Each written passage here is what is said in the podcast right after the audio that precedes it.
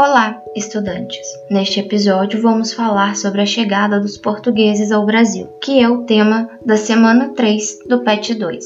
A colonização da América Portuguesa ocorreu como parte do processo de expansão de Portugal, que por sua vez se inseriu na construção europeia de um novo mundo. As populações indígenas encontradas pelos portugueses eram muito diversas em termos étnicos e culturais embora tivessem muitas coisas em comum. A construção do Novo Mundo implicou a incorporação dos indígenas como mercadoria e mão de obra, sua catequização e a perda de elementos vitais de sua cultura. Implicou também disputas por territórios entre vários países europeus e o esforço administrativo e econômico de Portugal para garantir seus domínios e montar uma máquina colonial de enriquecimento da metrópole, a produção do açúcar ligada ao tráfico negreiro. O território, que hoje conhecemos como Brasil,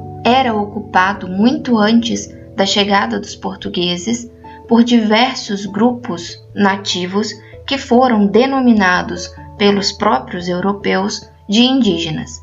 Estes grupos eram diversos, com suas características linguísticas e culturais próprias. No final do século XV, existiam cerca de 5 a 6 milhões de indígenas no território que hoje é o Brasil, falantes de aproximadamente 1.150 diferentes línguas e dialetos. Desde aquela época, massacres, mortes por doenças contagiosas, suicídio, perda de terras e guerras tribais contribuíram para o desaparecimento de grande parte dos povos indígenas. Atualmente, essas línguas e dialetos foram reduzidas a cerca de 180, falados por 218 diferentes etnias. Mesmo com essa redução, o Brasil continua a ser um dos países mais ricos, se não o mais rico, em diversidade cultural, qualidade cada vez mais valorizada em um mundo globalizado. Tendo como base as línguas utilizadas pelas populações indígenas brasileiras hoje, podemos dividi-las em dois grandes grupos: o tronco tupi, do qual fazem parte as famílias linguísticas tupi-guarani, ariquém, juruna, mondé, munduruku, ramarama, tupari, poroabá e maué, e o tronco macrogê, que reúne as famílias linguísticas bororó, botocudo, carajá, maxacali, guató, ofaié, iatê e gê. Como essas populações são bastante diversas entre si, é melhor para facilitar nosso estudo, tratar somente as características comuns entre elas, lembrando sempre que cada uma dessas etnias e desses grupos indígenas existem características e especificidades próprias. Embora existissem significativas diferenças étnicas e culturais entre as populações indígenas da América Portuguesa, podemos apontar três características comuns a todas elas. A primeira diz respeito ao uso da terra. Entre as populações indígenas, a terra não era vista como mercadoria. Como não era propriedade de ninguém, não podia ser comprada ou vendida.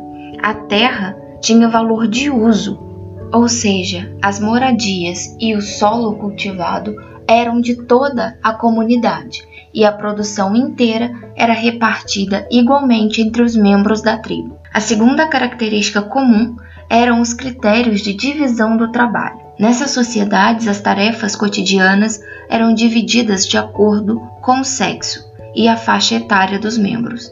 As mulheres encarregavam-se das atividades domésticas, da coleta, da agricultura e da produção de cestos e outros artefatos, enquanto os homens se dedicavam à caça, à pesca, à derrubada da mata e à preparação das terras para o cultivo, além da guerra. A terceira e última característica comum eram a transmissão dos saberes necessários para a sobrevivência de todos, de geração em geração, por meio da oralidade, ou seja, a qualidade, estado ou condição do que é oral, parte oral ou uso falado de uma língua. Era desse modo que os membros da comunidade aprendiam a melhor forma de obter alimentos, as técnicas de produção de utensílios, de construir moradias e conhecer seus rituais e tradições. E é nesse território de ampla diversidade cultural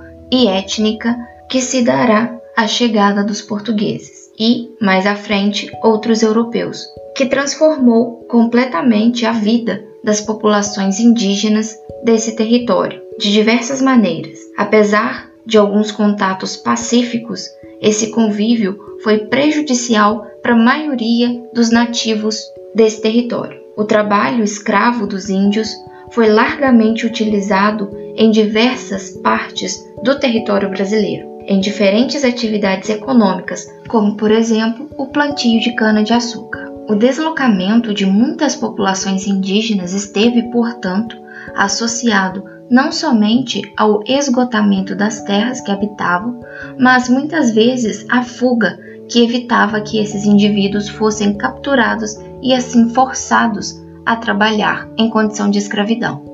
Além disso, epidemias dizimaram um grande número de indígenas que não tinham defesas naturais, ou seja, anticorpos, para sobreviver às doenças trazidas do continente europeu, como gripe, sarampo, tuberculose e varíola. O início desse processo de contato entre os portugueses e o denominado Novo Mundo ocorreu no início do século XV, quando os portugueses iniciaram seus grandes empreendimentos marítimos em direção à Ásia, navegando pelo Oceano Atlântico. As viagens tornaram-se mais intensas após a tomada de Constantinopla pelos turcos em 1453. A passagem terrestre da Europa para o Oriente foi bloqueada, o que agravou a urgência de se achar um novo caminho para as Índias. O pioneirismo português nessa aventura marítima pode ser explicado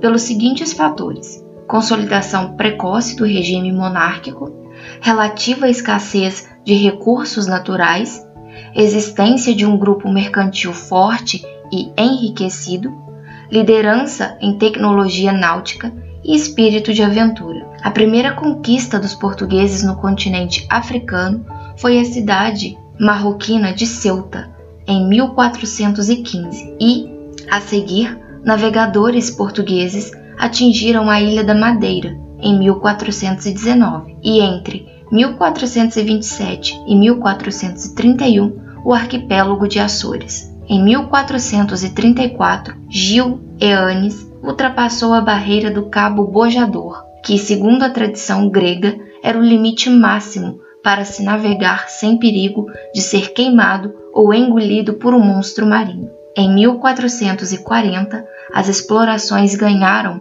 um importante apoio tecnológico com o desenvolvimento das caravelas, embarcações mais leves e manejáveis, na qual, utilizando-se dessas caravelas, os portugueses atingiram o arquipélago de Cabo Verde em 1444 e continuaram a exploração da costa africana. O projeto de exploração marítima receberia novo impulso no reinado de Dom João II, em 1482. Diogo Cão chegou à foz do rio Congo e, nos três anos seguintes, conduziu seus navios mais para o sul. Depois foi a vez de Bartolomeu Dias. Entre 1487 e 1488, ele conseguiu chegar ao extremo meridional do continente africano, que passou a ser chamado de Cabo da Boa Esperança. Em 1497, Vasco da Gama, nomeado pelo rei Dom Manuel I, partiu de Portugal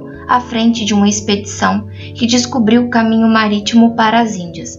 Contornando a costa oriental da África, a frota portuguesa passou por Moçambique e, em 1498, finalmente chegou a Calicut, na costa sudoeste da Índia. Em 1524, Vasco da Gama refez seu trajeto, implantando as bases para o domínio português no Oceano Índico. Finalmente, em 1500, Pedro Álvares Cabral, nobre que se destacara na corte portuguesa como hábil negociador, viajou para as Índias como enviado especial de Dom Emanuel e foi encarregado de estabelecer contatos diplomáticos com os reis daquela região.